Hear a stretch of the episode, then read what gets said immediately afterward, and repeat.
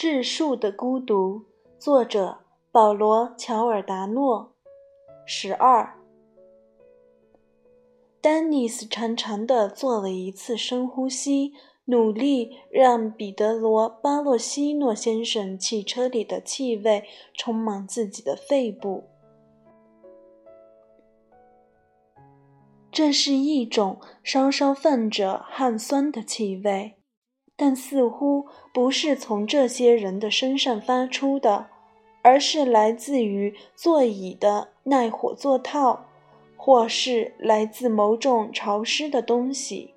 或许它就藏在汽车的脚垫下面，并且已经在那里隐藏很久了。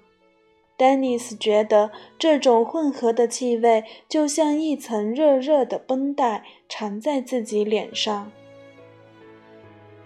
他甚至想整夜都坐在这辆车里，在山丘间半明半暗的公路上兜圈子，看着对面汽车的车灯照射在他伙伴的脸上，然后又在那张脸上留下阴影，使其完好无损。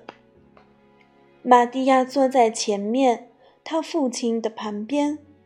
丹尼斯暗中观察着这父子二人脸上的表情，他们好像商量好了一样，一路上一句话都不说，甚至连视线都不会交汇。丹尼斯注意到这对父子抓取东西的方式如出一辙：先是用手指拢住东西，然后轻轻地触碰物体的表面。而不是真正的抓住，仿佛生怕会让手里的东西变形一样。巴洛西诺先生的手似乎是轻轻地扶着方向盘，而玛蒂亚的手则是哆哆嗦嗦地扶着双膝上那件礼物的边缘。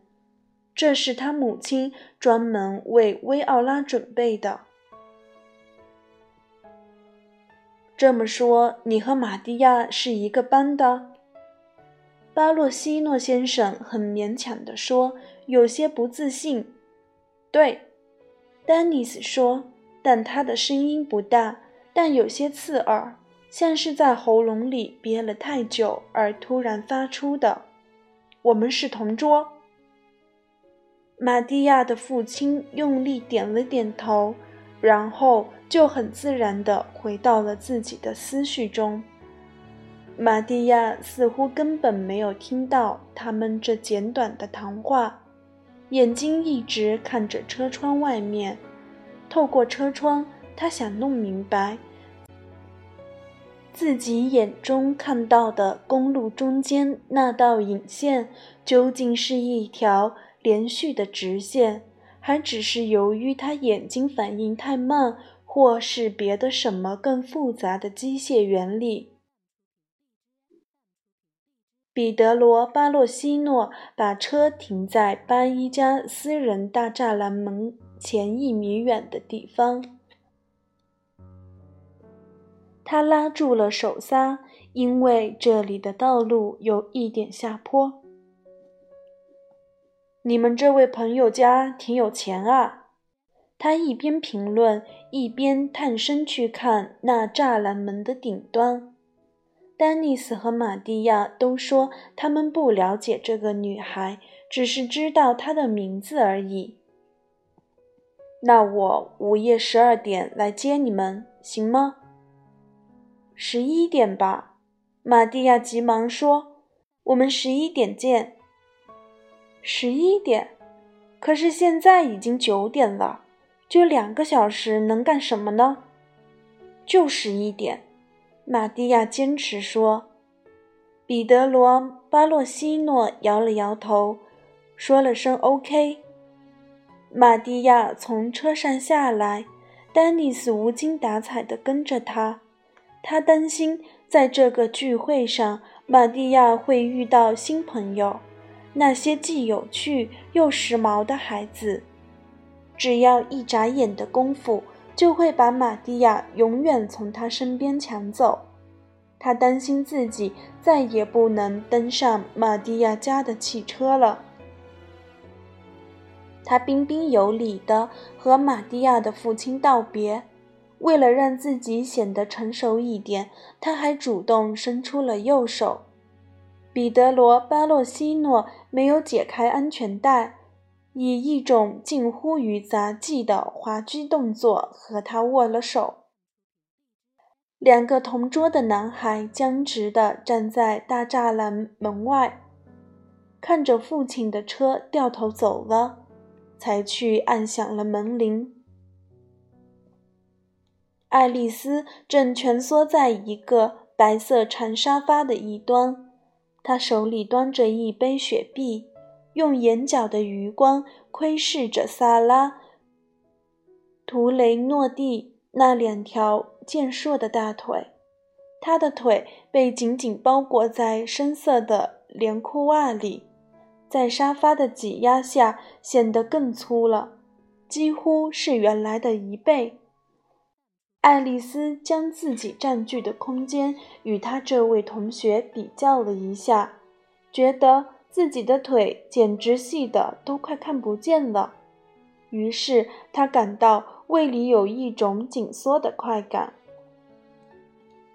当玛蒂亚和丹尼斯走进房间时，他一下挺直了腰，用失望的眼神搜寻着薇奥拉。他注意到玛蒂亚手上的绷带已经没有了，他使劲看着，想看看她的手腕上是否留下了一道伤疤。他飞快地用食指摸了一下自己的伤疤。虽即便隔着衣服，他也可以找到那道伤疤，就像是一条蚯蚓爬在他的皮肤上。这新来的两个人四下张望着，就像是被围捕的猎物。但事实上，分散在房间各处的三十来个孩子，谁也没有在意他们，除了爱丽丝。丹尼斯形影不离地跟着玛蒂亚，玛蒂亚到哪儿，他就到哪儿；玛蒂亚看什么，他就看什么。玛蒂亚来到薇奥拉身边，一群女孩正在聚精会神地听他讲那些编出来的故事。他根本不管那些女孩是不是在学校里见过面。玛蒂亚站在这位晚会主角的背后，用僵直的双手把礼物捧到胸前，直到薇奥拉发现那些女孩的目光从她那张让人无法抗拒的嘴上移开，注视着她身后的某一点时，她才把头转了过来。啊，你们来啦！他没有礼貌地说：“给你。”玛蒂亚说着，把礼物塞进了他的怀里，随后含含糊糊地说了一声“生日快乐”。他正准备转身走开，薇奥拉用异常兴奋的声音喊了起来：“爱丽丝，爱丽丝，过来，你的朋友来了。”丹尼斯如此在喉咙咽了一口唾沫。维奥拉的两个女伴在交头接耳地说着什么。爱丽丝从沙发上站起来，仅用四步就来到这群人中中间。她试图掩饰自己蹒跚的步伐，但她肯定大家都在等着看她走路的样子。她用浅浅的一笑问候了丹尼斯，然后低着头，用很小的声音对玛蒂亚说了声“你好”。玛蒂亚也回了一句“你好”，同时眉毛还跳动了一下，这使他在薇奥拉眼里显得更加弱智了。接下来是很长的一阵沉默。最后，还是薇奥拉打破了僵局。我发现了我姐姐放药片的地方，她眼睛发光地说：“女孩们哇了一声，都兴奋了起来。那你们想来点吗？他这句话是专门问玛蒂亚的。他肯定这家伙不明白他说的是什么东西。实际上他是对的。姑娘们，跟我来拿药啊！他说：“还有你，爱丽丝。”他拉着爱丽丝的一只胳膊。她们五个女孩几乎是前呼后拥的消失在走廊里。丹尼斯终于有机会和玛蒂亚单独相处了，他的心跳恢复了正常的速度。两人一起走向放着饮料的餐桌。这里有威士忌，丹尼斯观察着，有点惊讶。还有点气愤，还有伏特加。玛蒂亚没说话，从一摞塑料杯子中抽出一个，倒满可口可乐。他尽可能让可乐高出杯口，看液体的表面张力阻止其溢出。然后他把杯子放在桌上。丹尼斯一面往自己杯子里倒威士忌。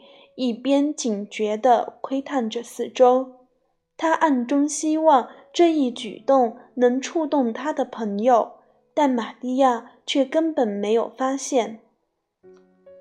隔着两面墙是薇奥拉姐姐的房间，女孩们让爱丽丝坐在床上，教他该怎么去做。不要把他那个东西放在你嘴里，就算他求你也不行。明白吗？加达·萨瓦里诺嘱咐他说：“第一次，你顶多帮他手淫。”爱丽丝紧张地笑了笑，不知道加达的话是否认真。你现在过去和他说话，维奥拉解释说：“他已经有一个计划，而且十分周密。然后你编个借口。”把他带到我房间，OK？我能编什么借口呢？我怎么知道？随便吧，就说你讨厌这音乐，想安静一会儿。他的那个朋友怎么办？总是缠着他。爱丽丝问。他嘛，由我们来解决。维奥拉说，脸上露出冷酷的微笑。然后。他穿着鞋登上了他姐姐的床，踩在浅绿色的床罩上。爱丽丝心想，他父亲甚至禁止他穿着鞋走在地毯上。他突然问自己：假如父亲看到这一幕，会说什么？但最后，他把这种想法吞进了肚子里。维奥拉。拉开床头上方一个柜子的小抽屉，在里面摸索了片刻，因为他看不见里面的情况。然后他拿出了一个包着红布的小盒子，布上绣着金色的象形文字。把这个吃了，他说着，把手伸向了爱丽丝，在他的手心里。有一颗闪亮的天蓝色药片，药片呈正方形，但四周是钝的，正中间还刻着别具一格的蝴蝶图案。此刻，爱丽丝仿佛又看到了同样是从这只手上接过的那块肮脏的软糖，于是又感觉食道里好像堵了什么东西。这是什么？他问。你吃吧，它能让你更有乐趣。薇奥拉挤了一下眼睛，爱丽丝考虑了一下，大家都看着她，她觉得这又是一次考验。她从薇奥拉的手里接过药片，放在了自己的舌头上。你准备好了？薇奥拉得意地说：“我们走。”女孩们从房间里鱼贯而出，她们全都低垂着眼睛，脸上露出坏笑。菲德里卡央求薇奥拉：“也给我一颗吧，求你了。”薇奥拉毫不客气地说：“等轮到你再说吧。”爱丽丝最后一个走出房间，趁大家背着她的时候，她把一只手凑到嘴边，把药涂在手心里。她把药放进口袋，然后关上了灯。本期节目就更新到这里，感谢你的收听。如果你喜欢我的声音，欢迎关注我的播客，收听后续精彩内容。咱们下期节目再见。